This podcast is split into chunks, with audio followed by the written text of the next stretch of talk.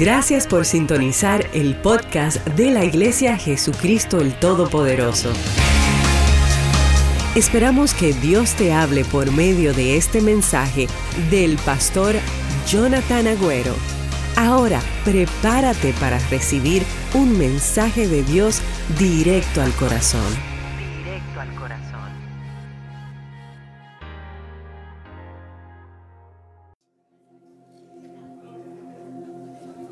Amen. ¿Dónde están los que están contentos de estar en la casa de Dios este domingo? Yo estaba ahí adorando a Dios cuando Giovanni estaba cantando. Carla se me da vuelta y me dice, ¿sabes qué? Yo pudiera estar con un tub de popcorn mirando a Antonio adorar al Señor. Porque mire, por acá hay, una unción de baile por aquí con dulce y con, ¿verdad? Pero óigame, no se quedó lejos por aquí Antonio. Amazing, amazing. Cómo adora al Señor, qué lindo. Y, creo que así debemos adorar a Dios con libertad. Hay gente que aquí se quebraban en la discoteca y después vienen a la iglesia y están como un limón chupado. No sé por qué. Pero bueno, creemos que Dios está, quizás después de los primeros pasos ya comiencen a soltarse un poco. Bueno, hoy quiero hablarles un poquito acerca de contentos e inconformes. Busca dos o tres personas cerca de ti, tócale su hombro y dile contentos e inconformes, contentos e inconformes.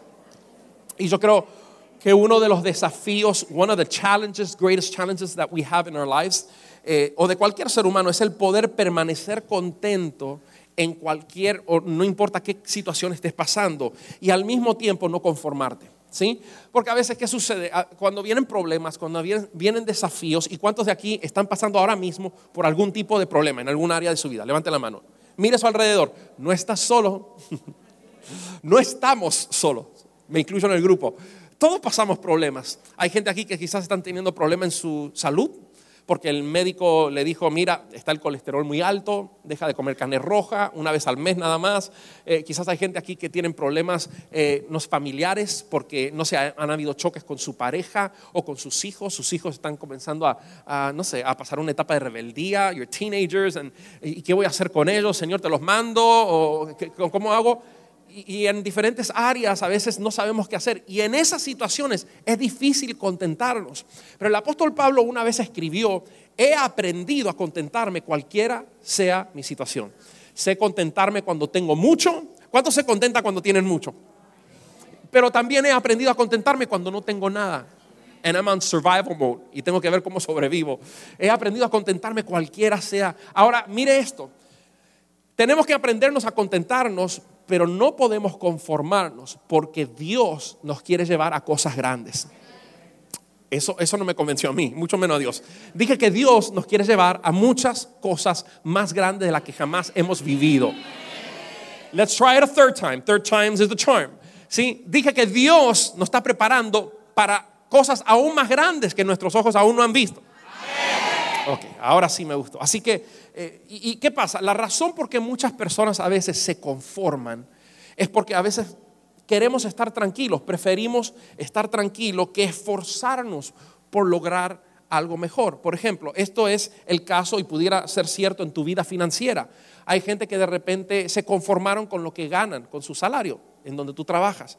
Eh, y, y, de repente no, no, no quisieras de repente hacer un esfuerzo nuevo por dejar ese cheque que te entra todas las semanas y abrir tu negocio. Uy, es que es arriesgado y sabes que llevamos 10 años de bull market aquí en los Estados Unidos y el Dow Jones ha estado subiendo, subiendo, pero ahora están gente diciendo que hay señales en la economía, que pudiera haber una recesión el año que viene, así que no va. Y, y comenzamos a tener temor y decimos, ¿sabes qué? Nos conformamos con lo seguro. A veces nos conformamos porque tenemos miedo el temor nos paraliza o porque no queremos hacer un nuevo esfuerzo.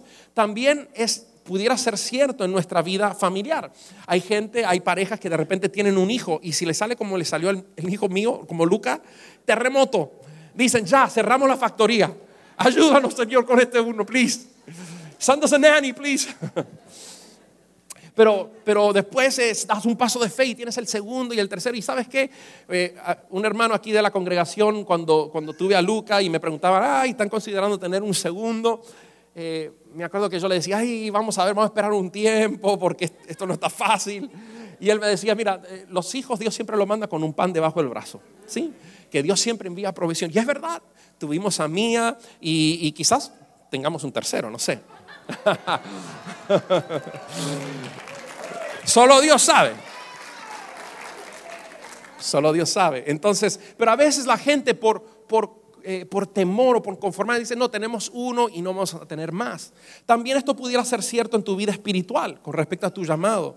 Porque podemos pensar esto, le creo a Dios y me esfuerzo por ver todo el propósito manifestado de Dios en mi vida o me conforme con chispazos nada más de lo que pudiera haber sido un fuego imparable. Hay gente aquí que Dios lo está usando, pero Dios te quiere usar más. Y Dios te quiere llevar más lejos. Y sabes, los que, los que a veces paramos ese progreso somos nosotros. Cuando de repente decimos, no, yo solo quiero venir, sentarme, escuchar y no quiero dar el próximo paso e ir a los primeros pasos. O no quiero involucrarme a servir a Dios. A veces consideramos que Dios no hay nada que le podamos dar nosotros a Dios y sí lo hay.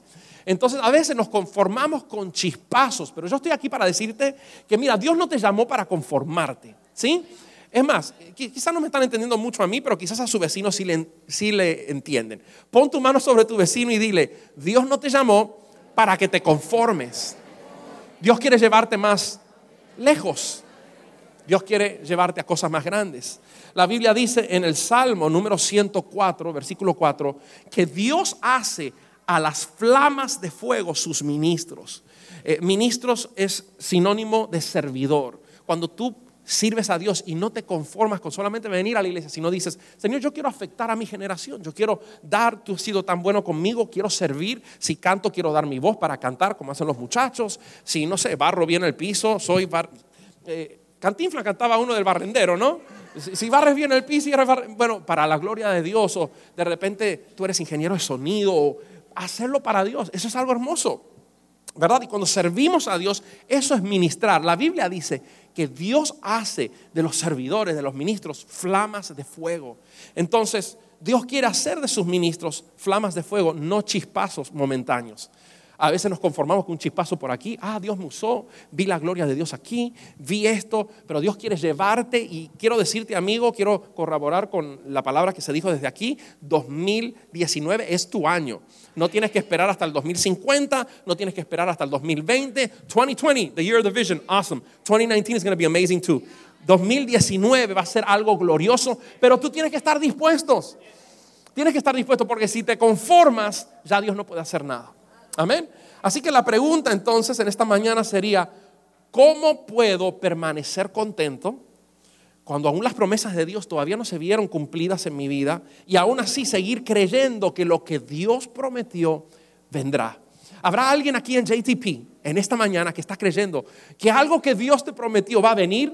Por más difícil que parezca, por más lejos que se vea, ¿cuántos creen que va a venir? Así que Hoy vamos a, ver una de las enseñanzas más populares de, la Biblia, una que conocemos todos. Y sabes, en, toda la Biblia hay muchas enseñanzas que nos dejó Dios, nos dejaron los profetas, y muchas de estas enseñanzas nos enseñan por qué camino trazar para poder lograr los mismos objetivos. Eh, pero hoy vamos a ver una historia, una de las pocas, que nos enseña lo que no debemos hacer. Así que abraza a alguien que tenga cerca de ti y dile, presta atención, lo que vamos a hablar hoy es lo que no debemos hacer.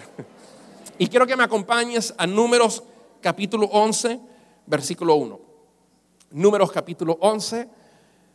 Y dice, aconteció que el pueblo se quejó a oídos de Jehová.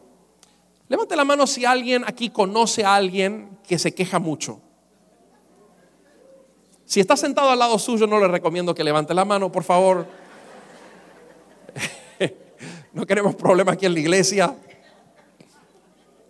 Pero hay gente que uno sabe que cada vez que uno habla con ellos, all they do is complain. Se quejan del aire de la casa, se quejan de esto, se quejan de la comida que está muy fría, se quejan de esto. Ay, no, se quejan de Venezuela, se quejan de, de Trump, se quejan de, de todo, se quejan. Y la Biblia dice que, bueno, estos quejones no están solamente en esta generación, en el tiempo de Moisés también había unos cuantos quejones y dice que se quejaron a los oídos de Jehová y Dios lo oyó. Toca a tu vecino y dile, cuidado con la queja, porque Dios te escucha. Y como Dios tiene un poco de esta sangre latina, yo creo que cuando Dios creó a los latinos le dio, ¿verdad? Dice la Biblia que como escuchó que esta gente se estaban quejando, ardió su ira y se encendió en ellos fuego de Jehová y consumió uno de los extremos del campamento. Así que acuérdense, ellos están en el desierto, salieron de Egipto, eran esclavos en Egipto, salieron de Egipto, están en un lugar transitorio llamado el desierto y están camino a dónde? A la tierra prometida, como estás tú. Y entonces comenzaron a quejarse a Dios porque estaban cansados, ahora vamos a ver por qué.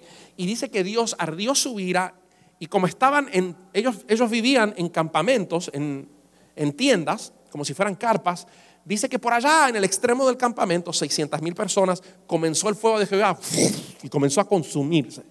Dios mandó fuego. Entonces, mire lo que sucedió. El pueblo entonces clamó a Moisés.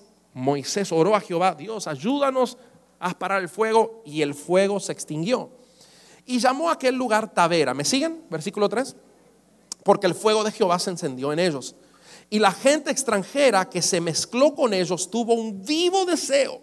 Y los hijos de Israel también volvieron a llorar y dijeron, ¿quién nos diera de comer carne? Ahora, vamos a detenernos ahí. Si yo estoy ahí y yo me quejo y veo que Dios mandó fuego y consumió a alguna gente ahí, yo no voy a volver a quejarme. Yo voy a quedar quietito. Pero esta gente era tan cabezona, tan cabezona. Yo sé que aquí en JTP no hay ninguno así. This is another level of stubbornness, ¿sí? Es otro nivel de cabezón. Pero esta gente era tan cabezona que volvieron a decir, ay, ¿quién nos diera a comer carne? Nos acordamos del pescado que comíamos en Egipto de balde, de los pepinos, de los melones. Perdón, yo sé que es casi tiempo de almuerzo, pero es la Biblia. Los puerros, las cebollas y los ajos. Y ahora nuestra alma se seca, pues nada sino este maná ven nuestros ojos. Y déjame decirle, el maná fue una bendición. Usted sabe lo que es vivir 40 años y que Dios te esté dando de comer. I mean, literally, from the sky, desde arriba, desde el cielo, cae pan para alimentarte durante 40 años. Increíble, algo sobrenatural. Pero este pueblo se quejó. Y a veces a nosotros Quizás no estuvimos en el, tiempo de Israel saliendo de Egipto, pero a veces decimos, bueno Señor, ahora que empecé a diezmar, al hacer mis impuestos vi que, no sé, que gané menos que el año pasado. ¿Cómo puede ser? Y comenzamos a cuestionar, comenzamos a, a dudar. O Señor, no me pierdo un domingo en la iglesia, pero todavía no he visto las promesas que tú diste en tu Biblia cumplidas en mi vida. Y yo quiero que hoy tú puedas entender esto, que Dios odia la queja. Si estás anotando en tu Biblia o en, algún lugar, anota esto. Dios odia la queja. Y te voy a decir por qué. La queja es la prueba de que dejaste de creer. Cuando tú comienzas a quejarte es que you stop believing. Porque mientras tú estás con fe, tú puedes estar pasando el Niágara en bicicleta, puedes estar pasando una situación difícil, pero tú tienes la fe de que Dios te va a, mientras estás en la situación difícil, Él te tiene en sus brazos y te va a llevar y colocar en el lugar de de tu promesa en la tierra prometida. Pero hay de los que dejan de creer, porque cuando dejas de creer, entonces ahí viene la duda, ahí viene la queja. ¿Para qué nos trajiste aquí, Dios? Estaba mejor en Egipto cuando era esclavo, pero por lo menos tenía el salmoncito, por lo menos tenía los, pepinitos, el tomatito, ¿verdad? Y, ellos no podían ver, eran gente que no tenían visión. Ahora, no los critiquemos, porque hoy Dios tiene una tierra prometida para ti. Yo le contaba a, los hermanos en el primer servicio, hace un tiempo atrás fui a una conferencia en Venezuela y tuve la dicha, siempre he querido escuchar a T.D. Jakes. Y T.D. Jakes predicó esa noche. Y él predicó, el tema era The Fight is Fixed. Y él predicó acerca de que, mira, eh, la pelea ya está arreglada, ¿verdad? Para un boxeador, si la pelea ya está arreglada, no te vas a frustrar mucho porque ¿verdad? Como la lucha libre, ya está arreglada, ya se sabe quién va a ganar, ¿verdad? Y tú tienes que caminar en la vida entendiendo esto, que ya tu pelea, it's fixed, you won. Dios ganó por ti. Tu final nunca va a ser malo, siempre será bueno si tú le crees a Dios. ¿Cuántos pueden creer esto? Mira, el hecho de que Dios ya ganó la batalla y, te, y dijo que tú eres más que vencedor, te debería dar la fortaleza, suficiente fortaleza para atravesar cualquier desierto. Porque tú no te enfocas en donde estás ahora, tú sabes que tu final es bueno, tú sabes que tu final es grandioso. Pero esta gente, desafortunadamente, no creyeron y, es, algo peligroso porque mira, yo creo que a veces cuando Dios te quiere llevar a cosas grandes, siempre tienes que atravesar un desierto, ¿o no? A veces para, para que Dios pueda llevarte y usarte de una manera grande, a veces tienes que probar tu carácter, probar a ver si tu fe, tu fidelidad, a ver si tú le amas a Dios de verdad. Y a veces en esas pruebas tú dices, bueno, ¿dónde está Dios? Dios está ahí. Lo que Él te está probando. Y si pasas la prueba, if you pass the trial or the test, entonces llegas a tu tierra prometida. Y mucha gente no pasa. Y sabes, lo interesante de esto es que si tú no entiendes y no pasas la prueba, puedes repetir la prueba, repetir kindergarten, repetir kindergarten, repetir kindergarten, hasta, y puedes hasta morir en la prueba. Y este pueblo, todo, la Biblia dice que murieron en el desierto porque no le creyeron a Dios, murmuraron, se quejaron y no pudieron creer que Dios tenía algo mejor que Egipto para ellos. Ahora, levanta tu mano y declara, Dios tiene cosas increíbles para mi vida. Declara, yo no voy a dejar que la inseguridad, que la queja, que la duda me impidan el camino. Digan, voy a ver todo lo que Dios prometió para mi vida, para mi familia, para mis finanzas. ¿Habrá alguien hoy que le pueda dar un aplauso al Señor y creer eso? Es increíble que esta gente, después de que vieron el fuego de Dios, ahora otra vez volvieron a llorar y decir, Señor, mándanos un asado argentino, queremos carne, queremos un vacío cortadito así, medium well. Y yo quiero que usted pueda ver el drama, o los cubanos usan una, palabra, perreta, ¿verdad? La perreta que hicieron o que formaron esta gente. Nuestra alma se seca. Dramáticos, estilo novela, ¿no? Pues nada sino este maná de nuestros ojos. We are sick and tired of this manna. We're tired of it. No queremos ver maná ni en figurita, ni pintado. Y yo puedo entender lo aburrido que sería comer durante 40 años la misma comida, desayuno, almuerzo y cena. Sería aburrido, ¿verdad? 40 años. Pero eso, el problema no es el hecho de que querían comer algo, sino no era la comida.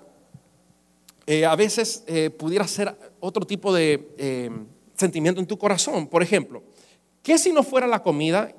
Y yo sé que todos aquí comieron, desayunaron, ahora vamos van a almorzar muchos de ustedes, pero ¿qué si no fuera el maná tu caso? ¿Qué si fuera una enfermedad? ¿Y qué si tu desierto es una enfermedad o, tu cuerpo que no ha funcionado bien en alguna área de tu vida y de repente tú estás, Señor, ¿hasta cuándo? Ya llevo tanto tiempo con mi cuerpo así. Tú dices en tu palabra que eres mi sanador. Why is it taking so long? O quizás pueda ser una apertura financiera que no solamente te ha afectado a ti, sino que ya viene desde generación en generación, porque tus abuelos vivieron de cheque en cheque, tus padres vivieron de cheque en cheque, y, tú también ahora, y dices, Señor, ¿dónde está la provisión? You, you talk about overflow, but where is the overflow in my life? O quizás para algunas personas, algunos jóvenes, es el hecho de que estás solo y no has encontrado a esa persona con quien pasar tu vida y para ser feliz y, y crear y comenzar tu familia, y tú dices, Señor, ¿por qué? ¿Por qué estoy solo? Quisiera compartir mi vida con alguien. O, tu llamado viéndose trabado y sin explotar. Sabes que Dios te llamó, sabes que Dios te quiere usar para cosas grandes, pero tú no ves que eso explote todavía y uno dice, Señor, ¿por qué? Y podemos llegar hasta el punto de quejarnos. Y ves cómo esta historia a veces puede estar repitiéndose en nuestra propia vida en el 2019. Pero yo quiero que alguien grite fuerte en este día esto. Digan conmigo, contentos, pero no conformes me voy a aprender a contentar en esta situación, pero no me voy a conformar o acoplar a esta situación porque yo sé que Dios tiene mucho más. Y mire lo que sucedió, versículo 18, ¿me siguen? Versículo 18 dice, pero al pueblo dirás, santificaos para mañana y comeréis carne, porque habéis llorado en oídos de Jehová diciendo, ¿quién nos diera a comer carne? Ciertamente mejor nos iba en Egipto. Jehová pues os dará carne y comeréis. Y no vas a comer un día, no vas a comer dos días, ni cinco días, ni diez, ni veinte, sino hasta un mes entero, hasta que os salga por las narices. y aborrezcáis until you hate it. ¿Sí? Por cuanto menospreciaste a Jehová que está en medio de nosotros y lloraste delante de él diciendo, ¿para qué salimos acá de Egipto? Y yo quiero que pienses en esto, iglesia. ¿Cuántas veces hemos llorado en los oídos de Dios por algo que Él ya nos declaró? ¿Cuántas veces hemos llorado con incredulidad y con angustia por algo que Dios ya dijo que es tuyo? Por, por sanidad, por todas estas cosas que mencionamos, por favor, por gracia, por salir adelante en la vida, por ayudarte a saltar tus deudas, por entrar en esa universidad que tú quieras. ¿Cuántas veces hemos venido delante de Dios y hemos llorado y Dios ya nos ha dicho en su palabra que Él está con nosotros? Que Él hasta los deseos de nuestro corazón, Él nos los da cuando caminamos en justicia y le creemos. No hay nada mal con insistir en pedir por algo que aún no ha llegado, porque en la Biblia nos enseña que en una ocasión había una viuda que no había quien le haga justicia y había un juez injusto que no temía a Dios ni respetaba a los hombres. Pero esta mujer insistió y le dijo, hazme justicia, hazme justicia, hazme justicia, help me, help me, help me, necesito que me ayudes, ayúdame. Y tanto insistió que este tipo, aunque no temía a Dios y no respetaba a la gente, se cansó de oír a esta viuda tanto que le dijo, toma para que me dejes tranquilo. Entonces, la Biblia nos enseña que debemos ser insistentes. ¿Cuántos dicen amén? Lo que está mal es cuando cruzas la línea y comienzas a quejarte, comienzas a cuestionar a Dios, comienzas a dejar de creer y ya donde un, en un entonces había fe de que Dios te podía usar, de que Dios iba a hacer cosas grandes en tu vida. Yo no sé a, quién Dios le está hablando en esta mañana, pero donde en un día florecía la fe de que, wow, Dios, Padre, yo lo único que quiero es, ser usado por ti. Lo único que quiero, Señor, es hacer bien y ayudar y, y poder usar mis talentos para servirte. Ahora ya lo ves tan lejos y dejaste de creer. La Biblia dice que eso ofende a Dios porque sin fe es imposible que agradar. Sin fe es imposible agradar a Dios. Y yo cuando me presento delante de Dios, mire, yo, yo no le puedo sorprender a Dios por más dinero que Él tiene porque Él es el dueño de todo el oro y toda la plata. No lo puedo sorprender con nada, pero eh, lo sorprendo cuando me vengo delante de Él y le creo sus promesas. Eso es lo que le gusta a Dios. ¿Se acuerdan cuántas veces en la Biblia se acercaron personas a Él? Y, en dos ocasiones. Y Jesús dijo, ni aún en Israel he visto tanta fe. ¡Wow! Esta mujer sirofenecia, esta, eh, ni aún en fe, este, este centurión, ¿cómo? Eh, ve en paz porque tu hijo vive, porque la fe sorprendió a Dios. Y sabes, cuando no tenemos fe, cuando hacemos lo opuesto, and we don't believe God, pensamos que todo de aquí nos va a ir en peor. Cuando estamos viviendo una vida que agrada a Dios, estamos tratando de agradar a Dios en lo mejor que nosotros podemos, eso ofende a Dios.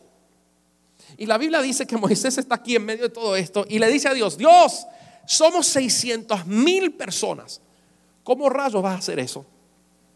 Y mire, ¿no es este el mismo Moisés que vio a Dios abrir el mar en dos? ¿No es este el mismo Moisés que vio a Dios hacer cosas sobrenaturales como hacer bajar maná del cielo durante 40 años, breakfast, lunch and dinner? E-, este es el mismo Moisés que hizo tantas cosas, pero sabes, a veces puedes estar en el desierto tanto tiempo que ya te, has, eh, eh, te olvidas de lo que Dios hizo en tu pasado y dejas de creer que Dios puede hacer algo nuevo. Y Moisés le dice, mira, somos 600 personas y tú me dices que le vas a dar de comer a toda esta gente, no solamente un día, sino 30 días. How in the world are you going to do that? ¿Cómo vas a hacer esto? Mira, te lo compruebo. Ahí mismo, estamos en Números capítulo 11, ahora estamos en el versículo 22. Moisés pregunta, ¿se desgollarán para ellos ovejas y bueyes que les basten? ¿O se juntarán para ellos todos los peces del mar para que tengan abasto? Y Jehová le respondió a Moisés, y esto es lo que Dios ha venido a decirte a ti, a tu vida, en tu situación, hoy, en el año 2019. ¿Acaso se ha acortado la mano de Jehová? Dice, Moses, time out. ¿Acaso yo he cambiado? Y hoy Él te dice a ti, tu nombre, Jonathan. ¿Acaso no soy el mismo yo que fui con Moisés, que fui con Abraham, que fui con el apóstol Agüero, que fui con... ¿Acaso ¿acaso no soy el mismo? ¿Acaso se ha cortado mi mano? Y yo no sé por qué a veces como humanos dejamos y, permitimos que nuestra fe mengue y no le creemos a Dios y nos conformamos con lo que vivimos en ayer y vivimos de memorias. Ay, ¿te acuerdas cómo Dios nos usó? ¿Y tú no crees que Dios quiere usarte en el 2019? ¿Y tú no quieres que Dios quiera darte mayor gracia? Por supuesto. Puede ser que hoy en día, aquí sentado en este lugar, no puedas ver cómo Dios va a cumplir lo que Él ha prometido en tu vida. Porque las promesas de Dios son buenas. Eso lo hablamos el otro día, ¿verdad? Los pensamientos de Dios, las promesas de Dios para nosotros son de bien, son de paz, no para mal, para darnos un futuro, una esperanza, para darnos el fin que esperamos. Las promesas de Dios son sobrenaturales. Y hay personas aquí que aún así piensan, imposible que Dios haga X. Imposible que Dios pueda cambiarle la cabeza a mi esposo. O que Dios pueda cambiar a mi esposa. O que Dios pueda cambiar esta situación. And we stop believing. Y hoy Dios te dice lo mismo que le dijo a Moisés. ¿Acaso se ha cortado la mano de Dios? ¿Acaso Dios ha dejado de ser el mismo Dios que es? Y hoy Dios te dice, watch and see. Just watch. Sit back, watch and see. Mira lo que Dios está dispuesto a hacer. Y en el versículo 30, si me están siguiendo, dice que Moisés volvió al campamento, él y los ancianos. Y vino un viento de Jehová y trajo codornices. ¿Cuántos alguna vez ha comido una, una codorniz aquí? Levanten la mano. ¿Sí? ¿Ricas? Does it taste like chicken? Everything tastes like chicken, right? codornices. Dios, mire, lo imposible, preste atención, porque esto tiene que ver contigo y con lo que estás pasando ahora. Lo que era imposible para Moisés, Señor, ¿cómo vas a agarrar una red grande y todos los peces del mar lo vas a traer aquí para que lo cocinemos y se nos va a llevar todo el día? Y, Dios, un vientito, digan conmigo un vientito. Yo estoy declarando en el nombre de Jesús hoy aquí que va a haber un viento de Dios. Just a, small voice, un, un un vientito que va a soplar y Dios va a comenzar a traer cosas que para ti eran imposibles. Dios va a comenzar a hacer cosas que tú ni te imaginabas. Porque eso fue lo que sucedió aquí.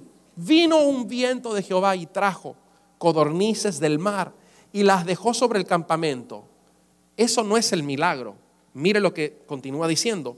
Un día de camino a un lado y un día de camino al otro, alrededor del campamento y casi dos codos sobre la faz de la tierra. Quiere decir que si yo estoy en el campamento, aquí en el centro del campamento, yo puedo caminar 24 horas sin parar para este lado y voy a ver codornices. Yo puedo caminar para este lado 24 horas, para este lado, para el norte, para el sur, para el este, para el oeste, y van a ver codornices. Espere, dos codos, la punta de mi dedo hasta mi codo, aquí, otro codo,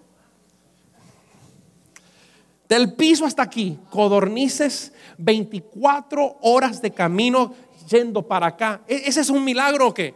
Mire, con un vientito. Imagínese si Dios envía un huracán. Y mire lo que sucedió. Dice que el pueblo estuvo, versículo 32, levantando todo aquel día y toda la noche. Y todo el día siguiente, o sea, dos días, lo único que hicieron es levantar codornice, codornice, codornice. El que menos recogió diez montones y las tendieron para sí a lo largo alrededor del campamento. Ahora, wait, versículo 33. Aún estaba la carne entre los dientes de ellos antes que fuese masticada cuando la ira de Jehová se encendió en el pueblo. E hirió Jehová al pueblo con una plaga muy grande y llamó el nombre de aquel lugar Kibrot Hataba, por cuanto allí sepultaron al pueblo codicioso. ¿Saben lo que significa Kibrot Hataba? La traducción de esta palabra es tumbas de los codiciosos. ¿Por qué? Porque esta gente no supieron discernir el tiempo que estaban viviendo de transición. Le damos gracias a Dios que estamos en la dispensación de la gracia, que Dios no manda fuego para quemar a nadie. Ahora, thank you Jesus. ¿Verdad? Porque muchos de nosotros no estuviéramos aquí. Pero lo que Dios quiere que, que tú sepas es que, mira, vale la pena creerle a Dios. Si tú no conoces las promesas que Dios te dejó, cómprate una Biblia o bájala, YouVersion, ¿sí? YouVersion. Por tu teléfono puedes tener tu Biblia ahí completamente gratis. Lee la Biblia porque Dios tiene promesas, promesas para ti. Y las promesas son promesas increíbles. Dios es nuestro sanador, Dios es nuestro justificador. ¿Estás en necesidad de paz? La Biblia dice que Él es el príncipe de paz. Él puede cubrirte de paz, Él puede cubrirte de fuerzas. Él puede, él puede librarte de esa ansiedad, de esa depresión a causa de, tu hijo o a causa de cualquier... Pero si tú no conoces las promesas de Dios, entonces ¿cómo las vas a disfrutar? Esta gente no supieron discernir el tiempo que estaban viviendo de transición y yo quiero decirte hoy lo mismo. Si tú estás en una situación difícil, si te sientes que estás en un desierto, en un tiempo difícil, sabes que that's not your standing, that's not the final destination. Ese no es tu destino final. Dios quiere llevarte a una tierra que fluye leche y miel, una tierra prometida, así como les tenía planeado o planificado llevar a este pueblo, pero porque fueron quejones, porque fueron gente que no creyeron y murmuraron y se quejaron y, comenzaron a chismear y, y a no lograron entrar, pero yo declaro en el nombre de Jesús que porque ustedes son gente del Espíritu, gente que tienen revelación y saben discernir la dirección que Dios le está llevando, tú vas a poder entrar porque Dios dice que si tú le crees y si tu fe permanece, vas a ver todo lo que Dios te prometió. ¿Dónde está la gente de fe en este lugar?